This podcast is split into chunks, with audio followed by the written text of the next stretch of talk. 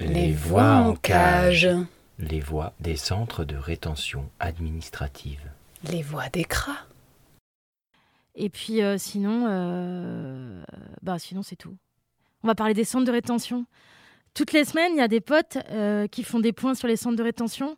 Ils ont ouvert une page aussi sur le net pour que ça soit libre de diffusion, de récupération. En tout cas, alors je la cherche en même temps. C'est sur le site de Voix Libredrome. Et du coup, c'est l'idée de pas laisser les gens crever tout seuls dans des tôles les centres de rétention administrative, elles sont officiellement utilisées pour retenir les étrangers, procéder à leur éloignement forcé. Avec l'épidémie, euh, en ce moment, les parloirs, les activités collectives sont interdites, mais les mesures d'hygiène euh, qui sont prises sont soit ridicules, soit violentes. Et les policiers qui rentrent et, sortent ne portent pas ou pas beaucoup de protection. Et euh, dans certains centres, la nourriture, il y, a, en a carrément plus, elle est plus livrée. Les détenus qui font pas la grève de la faim mangent de la nourriture périmée depuis plusieurs jours. Et comme les frontières sont fermées, il n'y a plus d'avions qui circulent, euh, ça rend les déportations impossibles. Et du coup, il n'y a plus autre chose euh, comme fonction du CRA, du centre de rétention, que celle d'être des prisons. Euh, c'est l'idée de faire, euh, en gros, de rassembler des informations pour être au plus près de l'actualité, sachant que ça change très très vite, de dire qu'en en fait, euh, on pense à eux, on pense à elles, que c'est possible d'agir depuis l'extérieur, que notamment une des actions qui, est, qui a commencé aujourd'hui, mais qui est vouée à continuer un maximum, c'est tous les jours, de 11h à midi, on incendie de mails les boîtes, les boîtes des préfectures euh, je les ai pas sous les yeux, si je les ai sous les yeux, je les ai préparés. Les boîtes euh, des préfectures, euh, notamment de Saint-Denis, de Seine-Saint-Denis, de Val-de-Marne, des Hauts-de-Seine, de Seine-et-Marne. Il y a toutes les adresses qui sont disponibles sur le site abalecra.noblogs.org, abalecra tout attaché.noblogs.org. saturons les préfectures, envoyons des mails entre 11h et midi tous les jours, voilà, pour bloquer les systèmes de préfecture puisqu'ils n'ont pas accepté donc le Conseil d'État la semaine dernière, vendredi dernier, jeudi dernier, euh, n'a pas accepté la, fermeture des centres de rétention. Euh, de fait, les potes là, euh, qui ont envoyé une situation, une actualité partielle du jeudi 2 avril, donc de hier, disent ça, malgré le refus scandaleux du Conseil d'État de fermer tous les centres de rétention administratif. Certains centres sont aujourd'hui fermés, donc Strasbourg dans le 67, Nice, Nîmes, 7, Andaille, Palaiseau, Plaisir et Rennes, euh, du coup, euh, qui, a été vidé le 30 mars. Mais euh, ça n'a rien de définitif car les préfectures continuent à beaucoup d'endroits de transférer vers les centres de rétention administratif des détenus en fin de peine de prison et ayant une interdiction de territoire. Donc des lieux qui ferment mais qui pourraient réouvrir. Au CRA de Wassel, au sud de Rouen, il y a de plus en plus de personnes avec des symptômes. La santé collective est désastreuse, elle s'empire très très vite. D'après les témoignages, euh, tous les retenus sont malades et au lit. Les juges ne disent libérer que les retenus positifs au corona, mais aucun test n'est fait malgré les symptômes très répandus. Il n'y a personne qui vient de la rue euh, après. Euh, personne ne vient de la rue après les arrestations. Voilà, les personnes qui arrivent ici viennent toutes de finir leur peine de prison. Ah donc c'est un transfert, c'est pas des gens qui viennent de l'extérieur. C'est pas des gens qui ont été, été, qui ont été arrêtés là il y a pas longtemps. Il y a un gros manque d'aération dans le centre de Wassel, donc au sud de Rouen. Euh, il y a une seule infirmière qui passe une fois de temps en temps. Euh, et là-bas, euh, il y a une prisonnière qui est toute seule. Il y a un témoignage qui est disponible de son isolement qui s'appelle Après quelques jours, tout le monde est parti et j'étais toute seule. C'est donc la prisonnière de Wassel. Au crâne de Coquel, à côté de Calais, la situation est particulièrement tendue. Après la grève de la faim euh, mi-mars, un des prisonniers a perdu connaissance après 48 heures, alors que d'autres ont été contraints de s'alimenter. Euh, on ne nous donne plus nos médicaments si nous ne mangeons pas. Donc, euh, contrainte, quoi, contraint et forcé, alors que leur, demande est claire. Hein. Jeudi dernier, au moins une personne contrôlée sans papier à Calais a été transférée au CRA.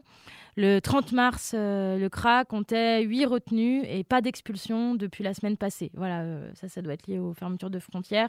Le CRA n'est plus alimenté en eau chaude.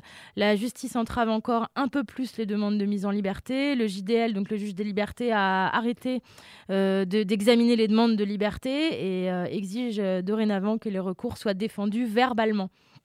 Euh, mais bon, la grande majorité des retenus euh, n'a pas été assistée d'un avocat. Ils sont censés donc se défendre euh, eux-mêmes avec des arguments de demande de mise en liberté.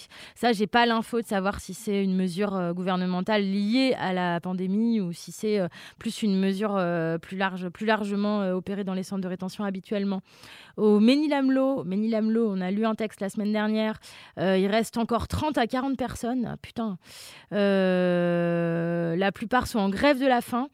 Euh, ils sont bien inquiets. Il y a du coup un communiqué euh, qui a diffusé largement, largement un appel euh, aux associations et aux journalistes à les soutenir.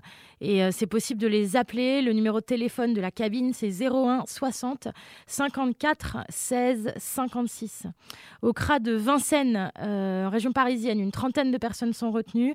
Et du coup, il y a la mobilisation, pour dénoncer les conditions et demander la libération. la mobilisation est très soutenue au centre de rétention de Lyon-Saint-Exupéry. Les personnes sortant de prison euh, arrivent et sont remises en liberté par le juge des libertés de la détention. Euh, les derniers étrangers présents passent moins de 72 heures ici avant que d'autres prennent leur place. Euh, ça tourne, quoi, oh là là, et ainsi de suite. Euh, depuis deux semaines, tous les dossiers présentés au juge des libertés lyonnais euh, ont donc abouti à des libérations. parenthèse ouverte, la libération, ça veut dire la rue. Hein. En temps de confinement, il n'y a pas de solution. Il y a des gens qui sont à la rue sans une thune, sans rien, possiblement porteurs, hein, parce qu'on dépiste les sportifs et les politiques, mais on dépiste pas les, détenus. Euh, bref, je ferme la parenthèse à propos du centre de rétention de Cornebarieux, à côté de Toulouse.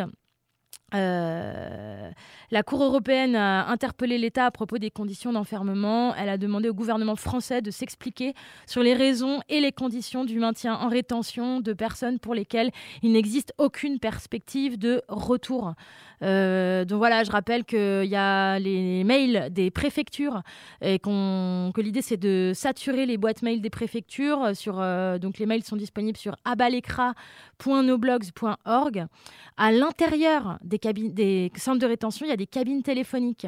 Euh, il y a les numéros qui sont diffusés sur Internet pour que qui, veut peut téléphoner pour prendre des nouvelles, proposer de faire des témoignages. Et donc c'est ce que font les amis euh, là qui propose ces, ces, hebdos sur les centres de rétention. Euh, en rappelant que, que, voilà, c'est beaucoup de situations de détresse, qu'il y a beaucoup de discussions et que là, c'est euh, c'est l'essence de toutes les discussions qui ont lieu dans la semaine. là, on a. je vais diffuser qu'un seul des témoignages, mais je, pense que j'essaierai de mettre l'autre sur, sur le podcast parce qu'il est un peu long et qu'il est déjà tard. Mais, mais voilà, big up aux potes qui continuent. c'est chouette de faire ça et tout le monde peut le faire. Euh, qu'est-ce qu'il y a encore? Euh, C'est double peine, bah ouais, double peine. Voilà, double peine, c'est le cas euh, des personnes qui témoignent dans, les enregistrements. Et donc, c'est parti. On a besoin d'acheter, il y a besoin d'acheter des cigarettes, des gâteaux, savon pour laver, savon Marseille pour laver, pour laver, mais ils n'ont pas là aussi. Les avocats, ils n'ont pas le droit de venir nous voir ici, parce que personne ne sort tout ça, euh, c'est difficile pour nous. Et que ça ne va pas, les gens qui touchent à gauche, les gens qui touchent à droite, ils sont amenés hier, des personnes là, là, de suite, ils sont amenés encore d'autres qui viennent de prison avec les masques.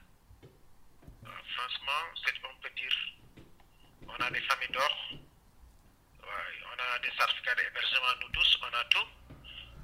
Moi, le juge, il m'a laissé trois fois que je passe jugement, le juge, il m'a laissé liberté et le procureur, le préfet, il fait appel. Parce qu'il ne veut pas personne sort ici. Et le consulat est fermé. Les consulats même, ils sont fermés. Notre pays est fermé, couvre-feu. Au Sénégal que j'habite, ils sont fermés. Je n'ai pas de passeport ni carte d'identité qui montre que je suis même sénégalais. Et les consulats, ils ne peuvent pas faire laisser passer. Ils l'ont dit. Et ils m'ont gardé là depuis deux mois, je suis là. C'est tellement dire pour nous. Là, on a dépassé 15 personnes. Sur 16, 16 ou 17 à peu près. Il y en a qui sont venus hier deux. Encore, il y en a qui sont venus encore là 18. Il y a un que je vis avec un masque. 18 hier soir aussi, j'ai vu quelqu'un qui vient en prison aussi avec un masque. On est à peu près dans 15, 15 ou 16 personnes.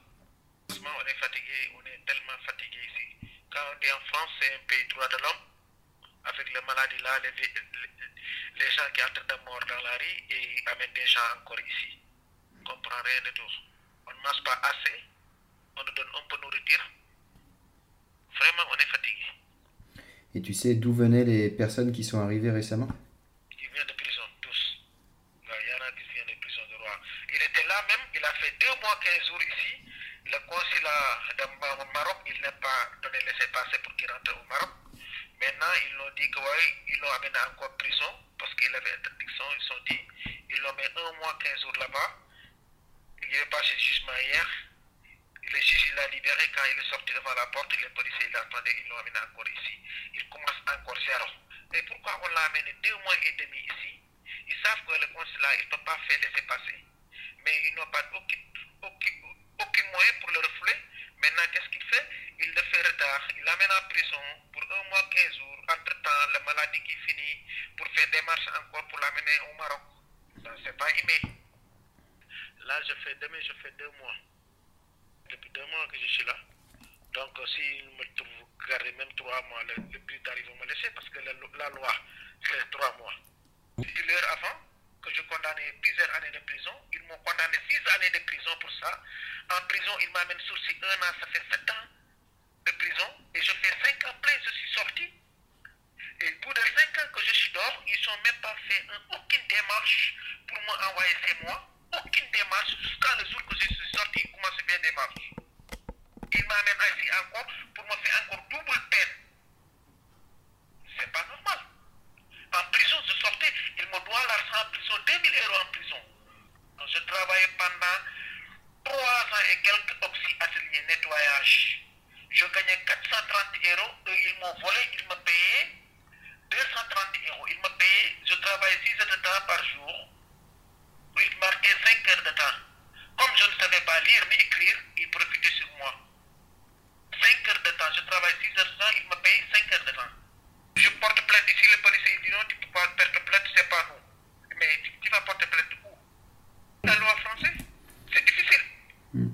Tu n'es pas tu n'as pas le droit de porter plainte. Et tu es en prison, mais tu as le droit de travailler. Et tu payes, tu cotises ton retraite. Et ils amènent ce droit. Et le retraite que tu, le retraite que tu as cotisé, et c'est zéro. Ils profitent sur toi, ils volent. Ils te volent ton argent, ils te, ils te font travail, ils te payent petit salaire. Et puis qu'on ne te paye pas tout. Mais on ne donne pas ça quand on dit France démocratie.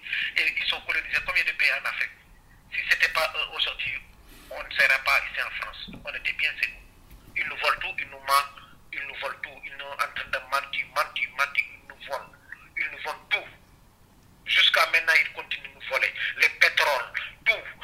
Le gaz, ils nous volent tout. Et, eux, et puis qu'eux, ils ne veulent pas qu'on reste ici. Et tout le monde parle langue française parce qu'ils sont colonisés les pays francophones.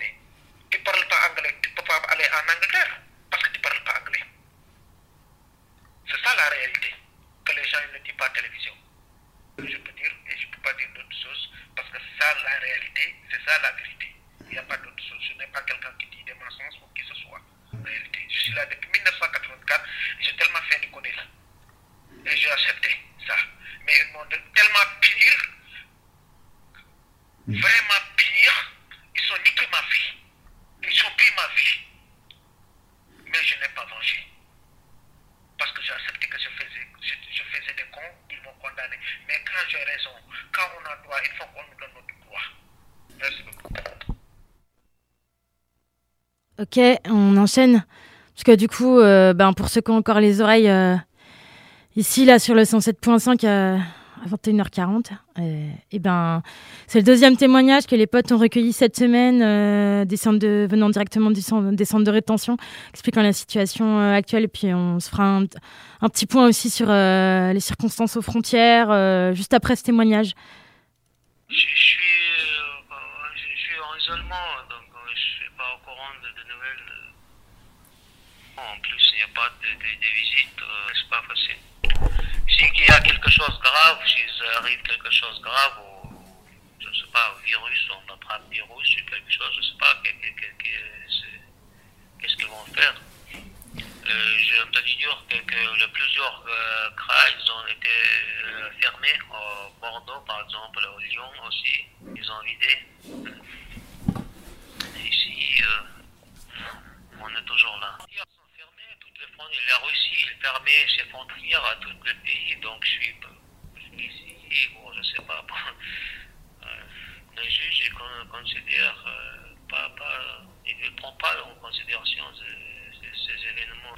Voilà, euh, suis trois, trois mois déjà ici. Donc tu vas bientôt sortir? Euh, Ah non, c'est pas 90 jours, c'est pour moi c'est 180. Ça dépend de, de la dossier. Oui. Moi, j'ai, oui, passé trois, trois ans en prison, en prison et voilà. C'est le, préfet qui, qui m'a demandé l'expulsion. Euh, le juge, il n'a pas mis l'interdiction territoire, rien. Mais euh, après, le préfet, il considère que toute, personne qui passe par la prison, il faut les expulser. Euh, compliqué. oui. L'affaire remonte en 2009. Je suis d'origine tchétchène. en 2009, euh, j'ai acheté un billet pour euh, un autre euh, Tchétchène qui, qui après, quelques mois après, il était arrêté à Moscou. Et les Russes, le FSB russe, c'est le KGB, KGB, maintenant s'appelle le FSB, ils, ont, ils disent qu'ils ils ont l'arrêté avec des armes avec des armes. Euh, d'abord, il disait qu'il était avec des armes tout court, et après, il ajoutait des, des explosifs, tout ça. Ils ont euh, monté une affaire terroriste. Et pour cette billet, euh, j'ai passé trois ans. Moi, j'ai commandé un billet sur mon ordinateur à lui. Voilà, et après, ils ont remonté avec des IP d'ordinateur chez, chez moi. Ils ont arrêté en 2009. Voilà, après garde à vue, le juge de liberté m'a libéré. Il a dit, vu que, que, ce dossier, c'est, ça, ça se voit quand le dossier ne se tient pas, vous voyez. Il, il libéré et après j'ai passé six ans sous contrôle judiciaire. Six ans sous contrôle judiciaire. Et pendant ces six ans, il y avait beaucoup d'attentats en, France.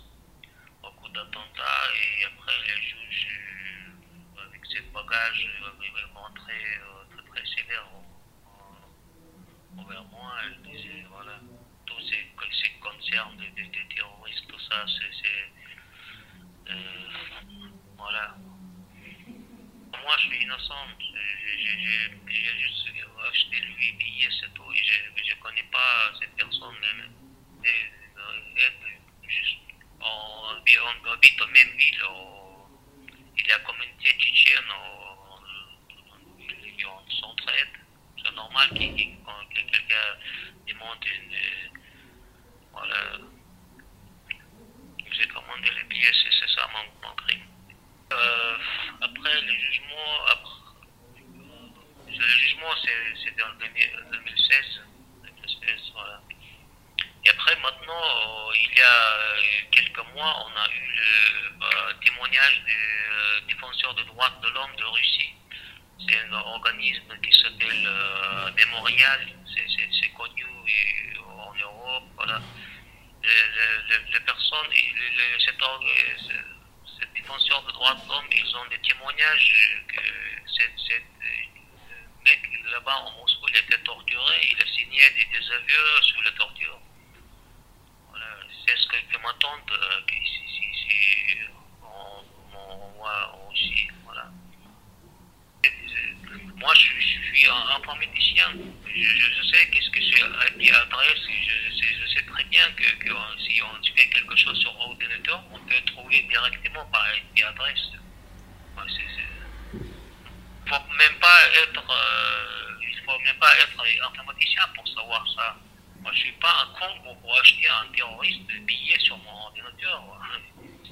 Et si, si vous croyez les, les, les, racontent les FSB, euh, regardez qu'est-ce qu'il fait FSB en Angleterre. Il a tué, tué des, des, gens en Angleterre, en Allemagne, partout en Europe.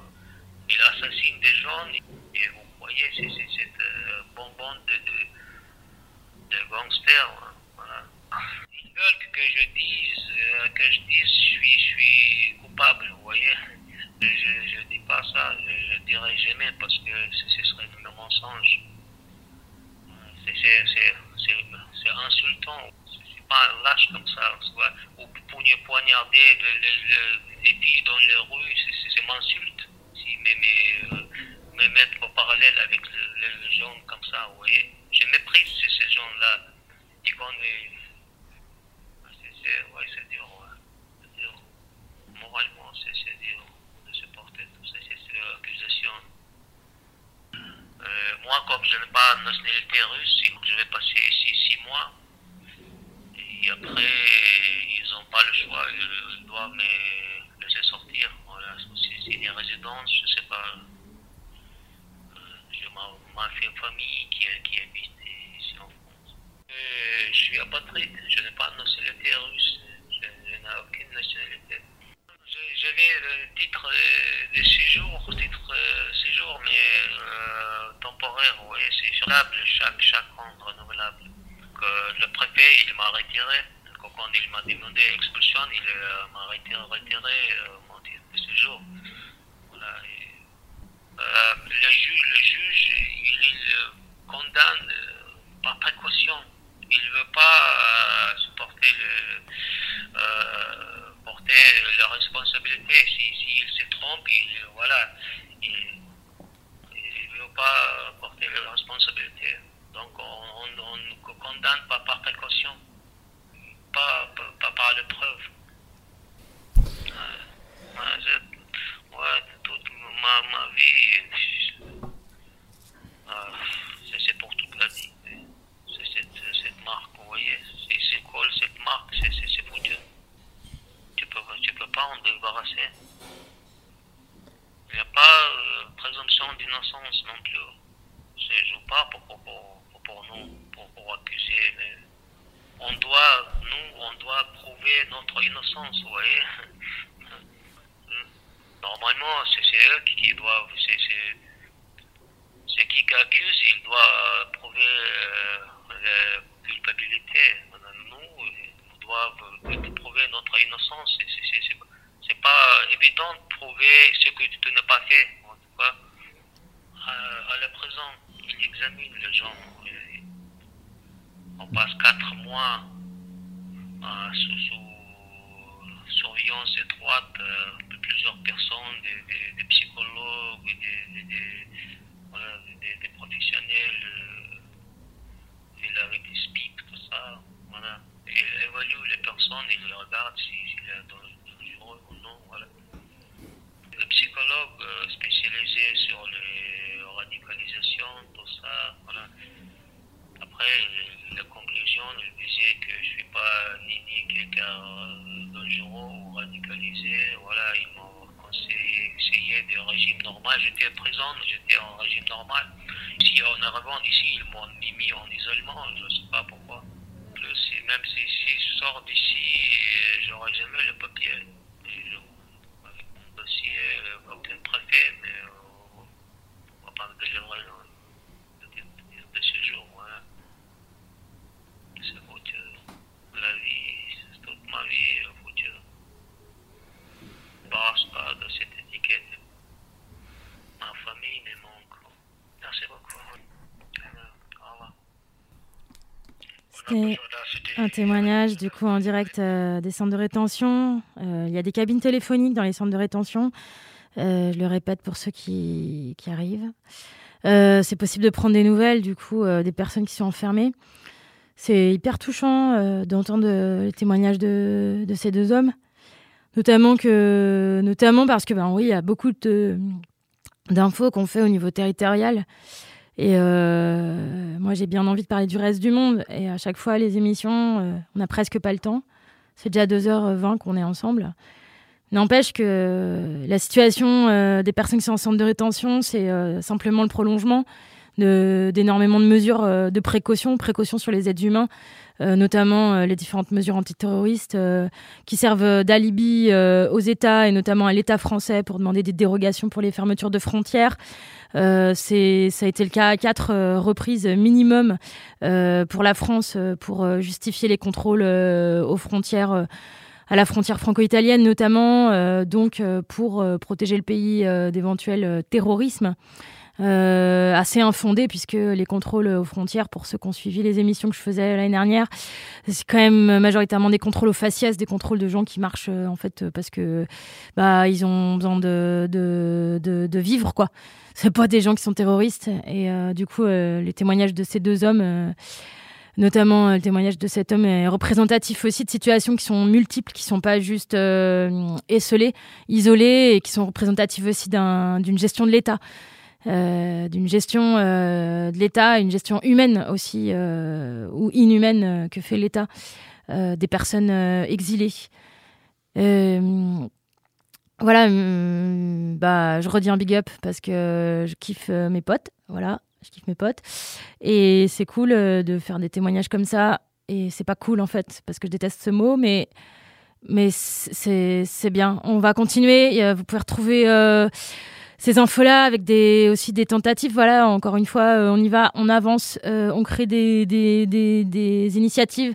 Euh, on a du mal parce qu'on est loin, mais on le fait. Il y a sur le site voilibredrome.wordpress.com actualité avec des textes aussi qui, au fur et à mesure du temps, sont traduits. Euh, donc voilà, s'il y a des gens euh, qui euh, veulent traduire aussi, on cherche des traducteurs, on aimerait bien que ça, soit traduit en plein de langues. On aimerait bien aussi pouvoir faire des points sur des, des, traductions de points sur ce qui se passe autour. Moi, j'ai pas eu le temps de me pencher sur l'actualité, notamment des centres de, de, détention, pour le coup, des centres pénitentiaires, notamment en Italie, mais il y a eu des évasions massives.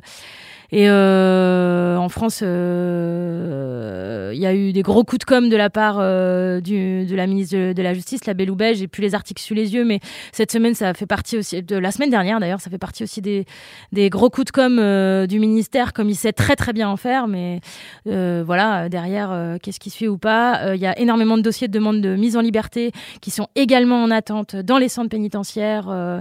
Il y a énormément de détenus qui attendent leur jugement donc euh, on appelle ça la détention provisoire, euh, qui, sont en attente de jugement et qui sont toujours en tôle. Euh, il y a énormément aussi de mineurs isolés qui attendent leur jugement. le juge des enfants, par exemple, je parlais d'un truc très concret à Valence, la juge des enfants ne reçoit pas les mineurs isolés. Donc il n'y a pas d'OPP qui est d'ordonnance de placement prioritaire qui sont déposées, donc il n'y a pas de mise à l'abri et il y a encore une fois l'entraide, les gens, les familles voilà, euh, des, des, réseaux qui s'organisent. Euh.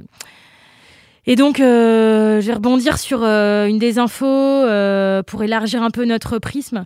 dans tout ça, un texte qui a été qui est sorti aujourd'hui sur le site de la CIMAD, euh, qui rappelle aussi euh, le contexte, euh, les différents contextes aux frontières. donc c'est un texte de Migre Europe qui, a publié également une, vidéo aujourd'hui qui dénonce l'existence et le fonctionnement des hotspots. Donc là, on a parlé des centres de rétention, mais en fait, le, le, système tel qu'il existe, il existe de manière globale et vachement plus largement, donc par des principes d'externalisation des frontières qui sont mis en place depuis très longtemps. Enfin, qui sont mis en place, qui se mettent en place depuis longtemps. Euh, c'est pas juste la pandémie euh, qui fait que c'est la merde à ces endroits-là, mais on voit aussi qu'en cas de crise sanitaire, euh, les dysfonctionnements bah, pètent quoi. voilà, donc les, hotspots, ces, ces, espaces de tri de personnes migrantes qui sont déployés dans l'Union européenne, notamment en Italie et en Grèce depuis 2016.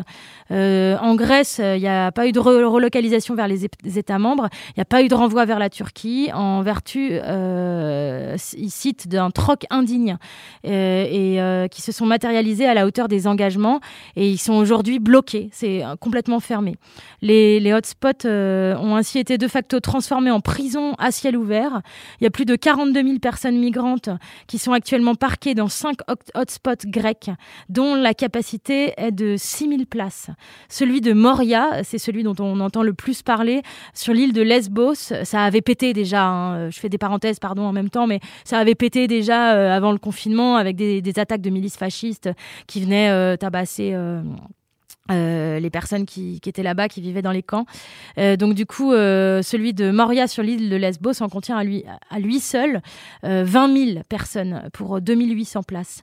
À l'intolérable surpopulation, au manque d'infrastructures sanitaires, donc eau potable, douche, toilettes et de nourriture, à l'hébergement sous tente qui se solde chaque année par des morts par hypothermie, aux incendies à répétition, donc ça c'est l'habituel, s'ajoute aujourd'hui le Covid-19. Face à cette pandémie, les États demandent à leurs citoyens et citoyennes de prendre des mesures pour se protéger, notamment à travers l'autoconfinement, c'est ce qu'on vit nous chez nous, mais les personnes euh, migrantes n'ont pas ce privilège. Le 22 mars 2020, les autorités grecques ont annoncé le confinement forcé des exilés dans les camps sur le territoire grec, dans les, dont les hotspots euh, dont on parlait plus haut. Leur surpopulation rend la prévention de la propagation du virus pratiquement impossible, malgré les efforts des exilés qui s'auto-organisent. Ces mesures les exposent sciemment à un risque grave et imminent de contamination. La situation dans les camps grecs est emblématique de l'amplification de la violence liée au contrôle euh, des personnes euh, migrantes euh, sous les effets du virus et des politiques sécuritaires visant à contenir la propagation du, virus. Alors que dans ce but, les États européens ont limité les mouvements de population tant à l'intérieur que vers l'extérieur de l'Union européenne, ils amalgament la guerre contre le virus, cité entre guillemets, avec la guerre contre les migrants illégalisés qu'ils mènent depuis des années. Le durcissement des politiques de fermeture et la suspension des procédures euh, d'asile dans plusieurs pays européens exacerbent encore la précarisation des trajectoires des personnes migrantes, alors que les raisons qui les poussent à fuir la violence sous toutes ses formes pour chercher protection ne sont pas moins impératives.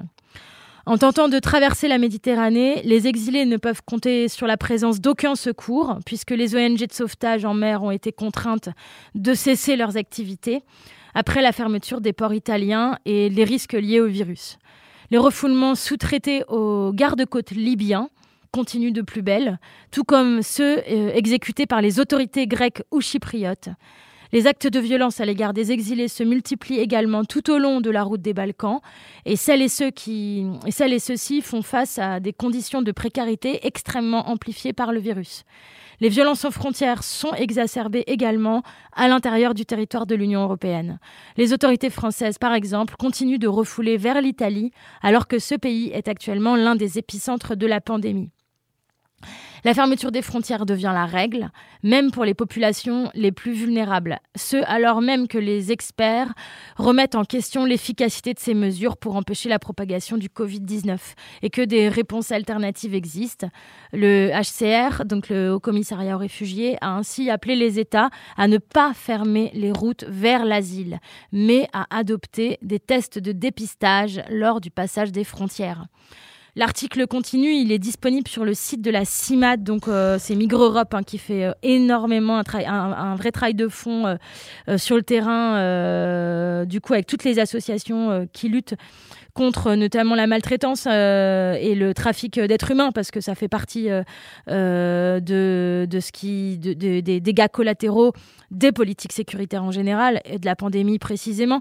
Euh, mais euh, quand on lit euh, que les personnes qui traversent la Méditerranée ne pouvant plus être pris en charge par les ONG sont pris en charge par les gardes-côtes libyens, les gardes-côtes libyens renvoient les gens dans les prisons les prisons libyennes, les prisons libyennes dans lesquelles on torture les gens. Voilà, donc ça c'est la réponse de l'Europe. Euh, c'est la réponse de l'Europe. On peut imaginer, étant donné que là, euh, les grandes puissances vont se retrouver dans pas longtemps. Hein. Euh, c'est à peu près ce qui est annoncé, ce qui a été annoncé dans les médias aujourd'hui. on peut imaginer que comme il y a deux ans, euh, quand le Conseil d'État euh, avait, avait, dû voter, je ne sais plus quelle, euh, quelle mesure d'urgence, tac, tac, tac, je me souviens plus. oh mince, bon bah voilà, je, parle trop. on imagine bien qu'au Conseil, au Conseil mondial, à l'ONU, ils vont pas parler de ça, ils vont pas parler de ces problèmes-là, encore une fois.